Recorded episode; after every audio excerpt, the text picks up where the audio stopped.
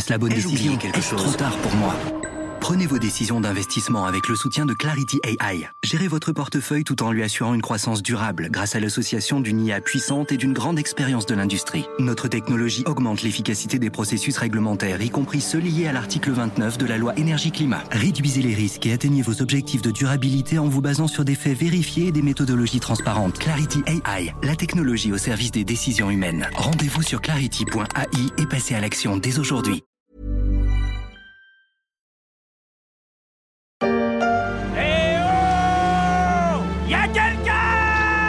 Non, il fait jour et pourtant les rues sont désertes.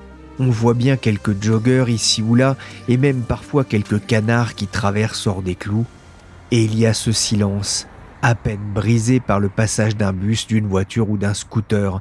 Souvenir du confinement à Paris et dans les grandes villes de France, l'image de centre-ville déserté, un avant-goût de la France de demain.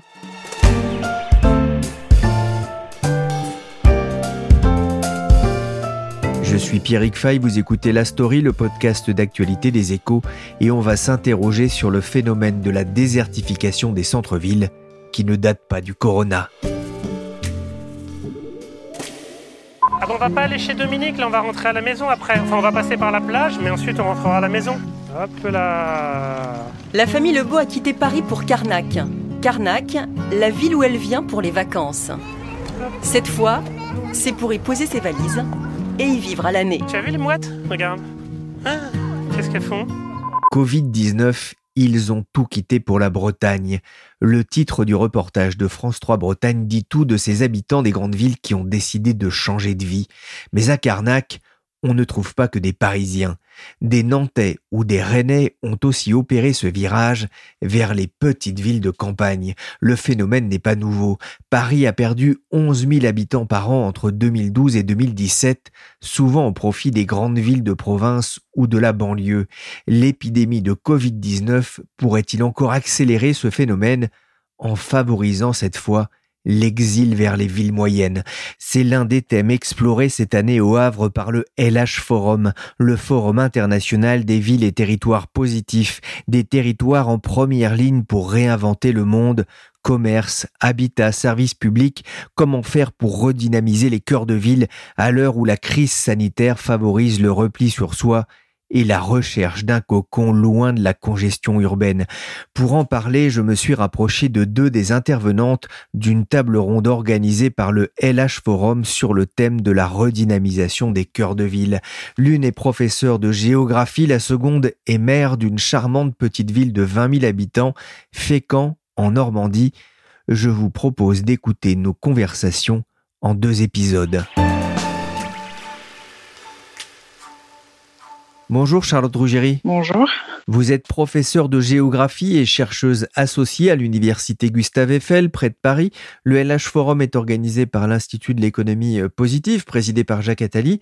C'est quoi pour vous l'économie positive? Ben Justement, en fait, je me pose la question.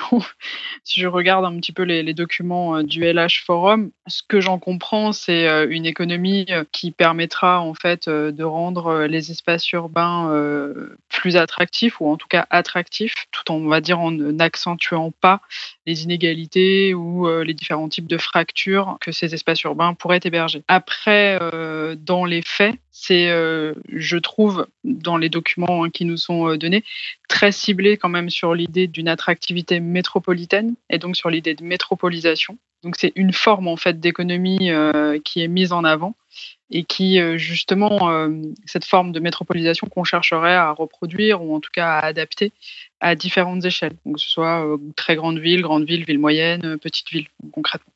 Moi c'est comme ça que je le perçois.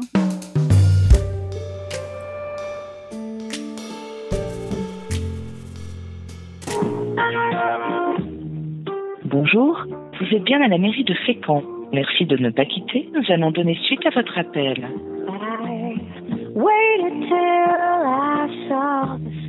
Marie-Agnès Poussier-Vinsbach, vous êtes maire de Fécamp, même question.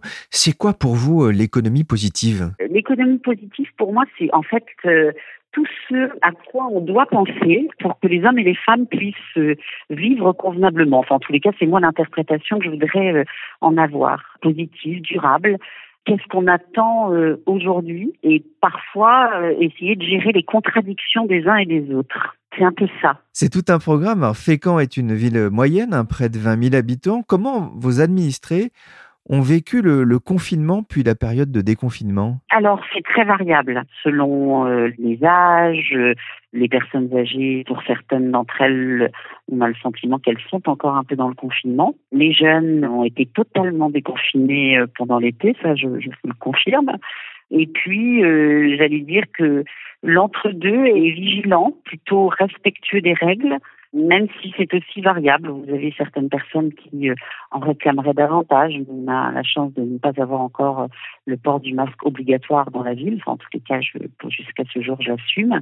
Certains le demanderaient, mais euh, en revanche, euh, lorsque j'ai rendu assez rapidement euh, le port du masque obligatoire sur le marché, j'ai eu pas mal de rébellions en me disant que j'en vais trop. Donc, vous voyez, c'est un, un équilibre à trouver entre le respect des règles sanitaires, mais euh, en même temps un vrai dialogue qu'on doit avoir avec euh, nos hôpitaux pour savoir euh, où est-ce qu'on en est, est-ce qu'on n'en fait pas trop et est-ce qu'on protège bien notre population. C'est ça la très très très grosse difficulté des élus aujourd'hui. On observe depuis le déconfinement, ou on en parle en tout cas, un exode des grandes villes vers les villes moyennes, vers la campagne. Est-ce que c'est quelque chose que vous avez commencé à constater à Fécamp? C'est en tous les cas ce que me disent les agents immobiliers.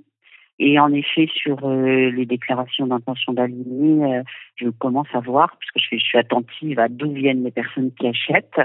Et en effet, je constate qu'il y a, euh, notamment sur certains produits à proximité de la mer ou du port, de plus en plus de personnes qui ne sont pas normands ou qui viennent de très grandes villes. Donc oui, les agents immobiliers me disent qu'ils ont peu de biens actuellement à vendre et quand ils en ont, ça part très vite. Quoi. Donc, euh, ils constatent euh, en effet une demande. Ça peut être une opportunité pour votre ville qui est située à 2h30 de Paris? Évidemment. On doit mettre en avant eh bien, euh, tous nos atouts. On est une ville moyenne avec un grand nombre de services publics. On a le choix pour les collèges, les lycées, les écoles, entre le privé et le public. On a un conservatoire de musique, on a une école d'art plastique, on a euh, un cinéma, on a un théâtre, bref, certains euh, imaginent souvent que quand vous êtes dans une ville de, de 20 000 habitants en province, il se passe rien. C'est évidemment faux.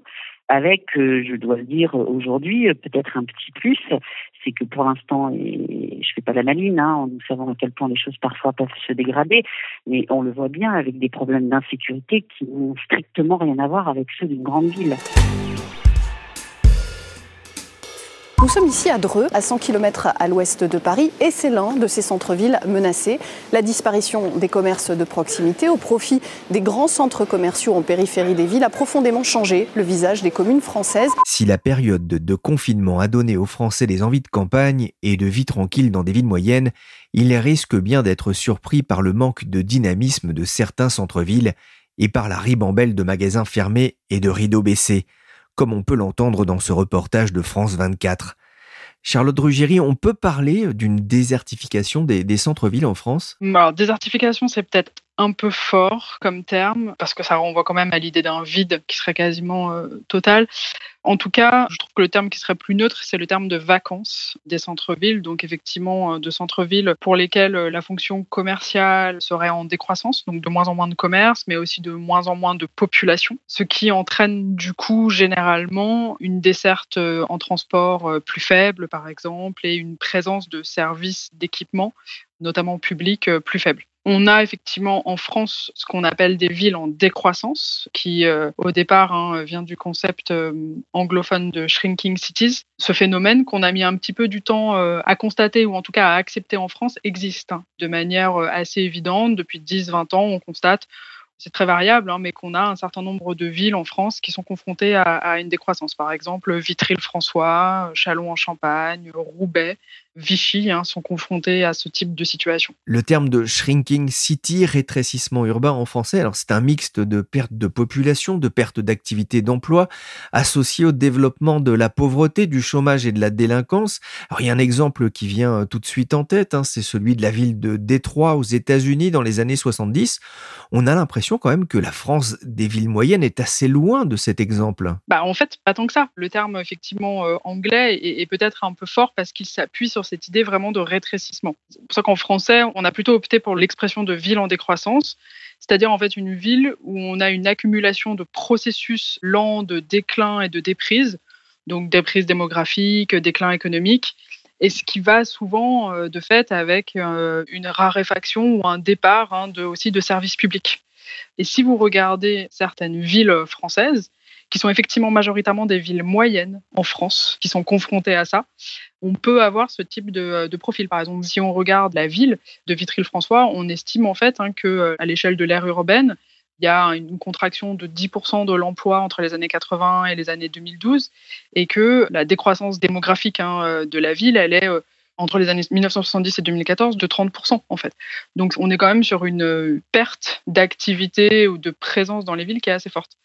Mais par ailleurs, c'est assez intéressant que vous dites que c'est peut-être un peu fort de parler de shrinking cities ou de décroissance en France, mais c'est parce qu'en fait, il y a un petit peu une difficulté justement des acteurs locaux à reconnaître que ce processus existe et à l'assumer en fait politiquement, parce que notamment, bah, effectivement, hein, dans des contextes d'élections municipales, de réélection, c'est pas très porteur comme euh, sujet, puisqu'ils ont toujours peur qu'on les accuse d'être à l'origine de cette décroissance, alors que pas obligatoirement, puisque c'est souvent lié quand même à une désindustrialisation. Alors que si justement il y avait peut-être une vraie réflexion sur euh, les facteurs et les logiques de décroissance, on pourrait peut-être mettre en place de vraies aides pour ces villes. Justement, pourquoi est-ce que les centres-villes ont de moins en moins d'attrait auprès de la population? En fait, c'est pas tant que les centres-villes ont moins d'attrait auprès des populations, c'est plutôt que les centres-villes, notamment dans les petites villes et dans les villes moyennes, parce que c'est moins fort dans les grandes villes, ont subi euh, progressivement une concurrence de plus en plus forte d'autres types d'espaces.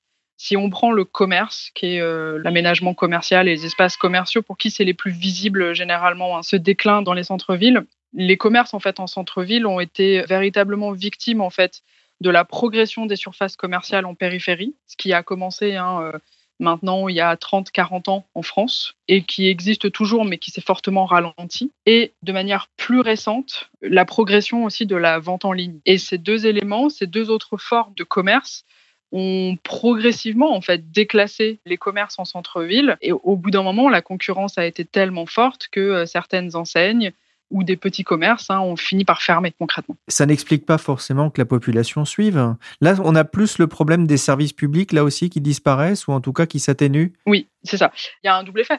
Par ailleurs, euh, dans le cas de la population, de la même façon qu'il y a une attractivité hein, des espaces périphériques pour les commerces, il y a aussi eu en France, hein, euh, depuis les années 60-70, un mouvement de périurbanisation donc des populations qui sont allées s'installer en périphérie des espaces euh, urbains pour des tas de raisons, euh, par exemple des raisons hein, euh, financières où le foncier pouvait être moins cher, pour avoir un logement plus grand, pour pouvoir profiter d'un cadre de vie moins urbain. Et dans le même temps, vous avez pu avoir dans certaines petites villes ou des villes moyennes une dégradation en fait du bâti par un manque d'entretien d'acteurs privés ou publics. Hein, D'ailleurs, c'est pas que du fait hein, d'acteurs publics ça, de propriétaires d'appartements, d'immeubles hein, qui ne nous ont pas assez entretenus.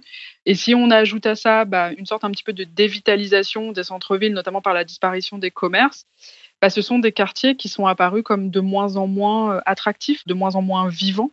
Si on cumule ça avec une motorisation croissante de la population, donc le, fait hein, de disposer d'une voiture hein, euh, individuelle dans les ménages qui s'est quand même fortement diffusée depuis les années 60, et donc, du coup, bah, d'une facilité à se déplacer, euh, même si on n'a pas un commerce à 5 minutes de chez soi, bah, du coup, on va dire que tous ces éléments cumulés hein, ont un petit peu mené à une euh, dévitalisation d'un certain nombre de centres-villes. La dévitalisation plutôt que la désertification.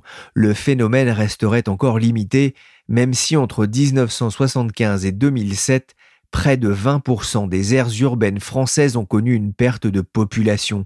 C'est le cas de Decazeville, de Longwy, du Creusot, de Monceau-les-Mines, les anciens bassins miniers et industriels.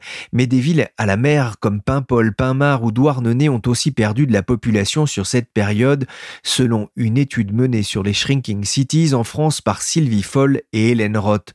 En Normandie, Fécamp n'échappe pas à cette décroissance.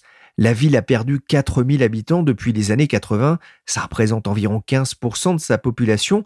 Marie-Agnès Poussier-Vinsbach, la rétractation des villes dont parle Charlotte Ruggieri, c'est un défi pour les maires? Oui, ça l'est parce que d'abord, euh, si nous voulons maintenir tous les services publics dont je vous ai parlé, eh bien, euh, il faut que nous puissions en avoir les moyens et puis il faut que ça ait du sens. Euh, à quoi ça sert de se battre si de toute façon il y a inéluctablement de moins en moins d'habitants On est en droit évidemment de se poser la question. Et puis, on ne peut pas parler de recréer du lien. On voit à quel point on en manque actuellement d'essayer de recréer du lien et de se satisfaire euh, aujourd'hui euh, d'avoir un commerce euh, qui soit simplement dans des grands centres commerciaux où tout est aseptisé, où vous n'avez aucun contact, vous n'avez même plus le contact aujourd'hui avec les caissières. Enfin, il faut qu'on soit un peu cohérent. Si on veut un conseil, si on veut du contact, si on veut des produits de qualité, avoir un échange, eh bien, enfin, moi, je considère qu'aujourd'hui, on a une vraie carte à jouer dans les centres-villes. En France, l'avenir d'un petit village comme le nôtre, ça intéresse personne. J'ai fait une demande de subvention pour reconvertir notre usine et on l'a eu. On a un mois pour que le docteur Maxime Meyer tombe amoureux de Saint-Loin-la-Moderne. Parce que si le docteur signe, Bruxelles signe et on a notre usine. Oh, village de merde. Le thème du désert médical amuse beaucoup le cinéma, comme dans un village presque parfait, ou La Grande Séduction, sortie au Québec en 2003. C'est un des principaux problèmes que vous rencontrez? Alors, c'est un problème auquel nous sommes confrontés puisque nous avions euh, énormément de médecins et de spécialistes. Euh, ceux-ci partent depuis une quinzaine d'années euh, à la retraite sans être remplacés. On n'est pas resté les bras croisés. Moi, j'ai décidé, euh, ce qui n'était pas trop ma tasse de thé au départ, puisque voilà, euh, famille de médecins, pharmaciens, libéraux, etc. Et bien moi, j'ai décidé de salarier les médecins, puisque nous n'avions plus euh, à obtenir des libéraux. On a ouvert un centre de santé. Alors au départ, c'était minuscule. Hein. On avait un petit local qu'on avait loué sous la mairie. Là, j'ai inauguré ça dès, dès 2014 à mon arrivée, où il y avait deux médecins et puis une secrétaire on constatait que c'était fragile. Et puis, euh, en observant euh, euh, comment est-ce qu'on était plus attractif peut-être dans d'autres domaines, on s'est rendu compte, notamment les entreprises, j'observe beaucoup ce que font les chefs d'entreprise, qui euh, indiquait qu'aujourd'hui, euh, les cadres de vie étaient euh, importants. La localisation des bureaux pour être attractif, c'était important. Donc, nous avons changé de locaux. On a choisi des locaux très lumineux, grands, à proximité du port. Et aujourd'hui, eh bien, nous avons sept médecins essentiellement des femmes, hein, des jeunes femmes même, qui travaillent, alors pour certaines à temps plein, pour d'autres à temps partiel, et euh, nous avons euh, une infirmière qui, euh, en plus, est là. L'objectif que je me fixe, c'est aujourd'hui d'arriver à faire la même chose avec des spécialistes.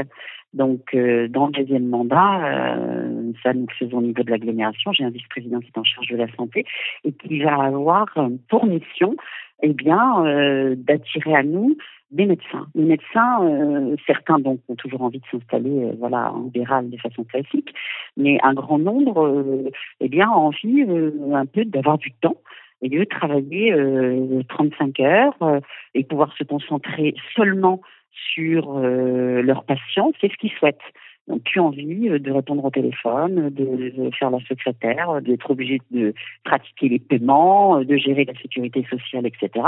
Et nous, tout ça, nous le faisons grâce à nos secrétaires. Alors c'est un petit coup pour la collectivité, mais euh, évidemment que c'est un plus parce qu'il y avait une panique à bord légitime et on sait quand on a une population notamment qui vieillit à quel point c'est essentiel. Les élus d'Ambazac et des communes voisines se rassembleront donc euh, tout à l'heure à 14h devant la trésorerie pour s'opposer à sa fermeture et à son transfert en janvier à Bessines-sur-Gartempe. Les villes moyennes se battent aujourd'hui pour maintenir les services publics comme ici à Ambazac en Haute-Vienne, les trésoreries, la poste, la maternité ou même l'agence bancaire, l'enjeu est important pour ces villes qui cherchent des solutions au déclin de la population. Charlotte Rougerie, est-ce que la crise liée au, au Covid-19 peut inverser ce mouvement de désertification? Alors, c'est un petit peu tôt pour le dire, mais je pense que ça dépend des échelles. Il est certain que ce qu'on a fortement vu passer dans les médias, sur les réseaux sociaux, et qui s'est euh, un petit peu euh, confirmé par euh, notamment des chiffres issus des agences immobilières, c'est que au moment du confinement, il y a eu une volonté de quitter les villes, soit de manière temporaire, hein, on a bien vu, hein, je crois que c'est 17% hein, de la population parisienne qui est partie pendant le confinement, soit à moyen ou à long terme. Et là, c'est ce que je vous disais sur les agences immobilières, effectivement, il y a eu une augmentation assez forte de la consultation d'annonces immobilières hors des villes, en fait, de biens hors des villes, soit dans les espaces périurbains, euh, voire dans les espaces ruraux. Puisque, effectivement, bah, ce qu'on a pu vivre, hein, euh, les personnes qui ont vécu le confinement euh, dans des zones urbaines, c'est la promiscuité, c'est l'absence d'espace extérieur. Et ça, bah, du coup,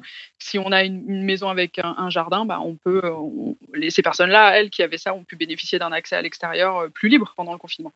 Donc ça, c'est le, premier élément. Donc effectivement, le, confinement n'a pas été et la, situation du Covid n'ont pas été, on va dire, très favorables aux espaces urbains.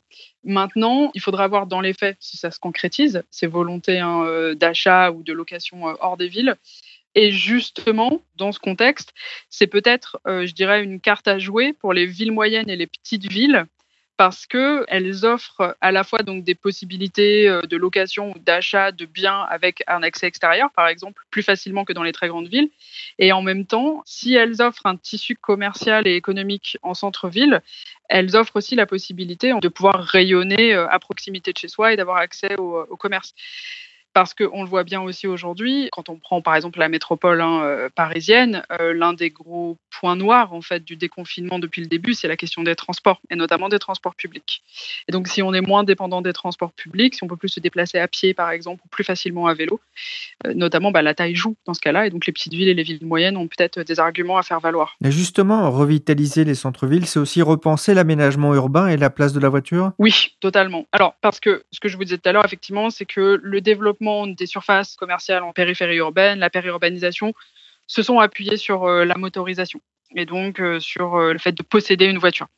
Quand on regarde les actions mises en place par le gouvernement pour essayer de revitaliser les centres-villes, donc ce qu'on appelle le plan Action Cœur de Ville, l'un des axes du plan Action Cœur de Ville, c'est la question de l'accessibilité en fait et des transports. Et oui, en effet, si on favorise l'accès des centres-villes notamment en favorisant un accès pédestre, un accès piéton, euh, un accès euh, par des transports euh, publics, un accès par des modes de transport dits doux aussi, comme le vélo. Ça sera aussi en faveur de ces espaces parce que on va dire que pour développer leur attractivité, ces villes petites ou ces villes moyennes doivent jouer sur euh, le fait qu'elles offrent un cadre de vie plus agréable que les grandes villes. Et notamment dans la question du cadre de vie, il y a la question du bruit et des nuisances sonores. Et donc si elles, ces villes-là sont capables d'offrir des centres-villes plus calmes, je pense que oui, ça c'est vraiment un enjeu euh, important. Merci Charlotte Ruggeri, professeure de géographie et chercheuse associée à l'Université Gustave Eiffel, et Marie-Agnès Poussier-Vinsbach, maire de Fécamp, pour cet aperçu du travail d'un maire d'une ville moyenne. Et merci au Forum de l'économie positive pour la mise en contact. Demain, nous reviendrons sur ce thème de la dévitalisation des centres-villes et notamment la fermeture des commerces et la demande d'un moratoire des implantations commerciales en périphérie. La story s'est terminée pour aujourd'hui. L'émission a été réalisée par Willy Gann, chargé de production et d'édition Michel Varnet. Vous pouvez nous suivre sur les plateformes de téléchargement et de streaming de podcasts. N'hésitez pas à vous abonner et à partager vos émissions préférées. Pour l'information en temps réel, rendez-vous sur leséchos.fr.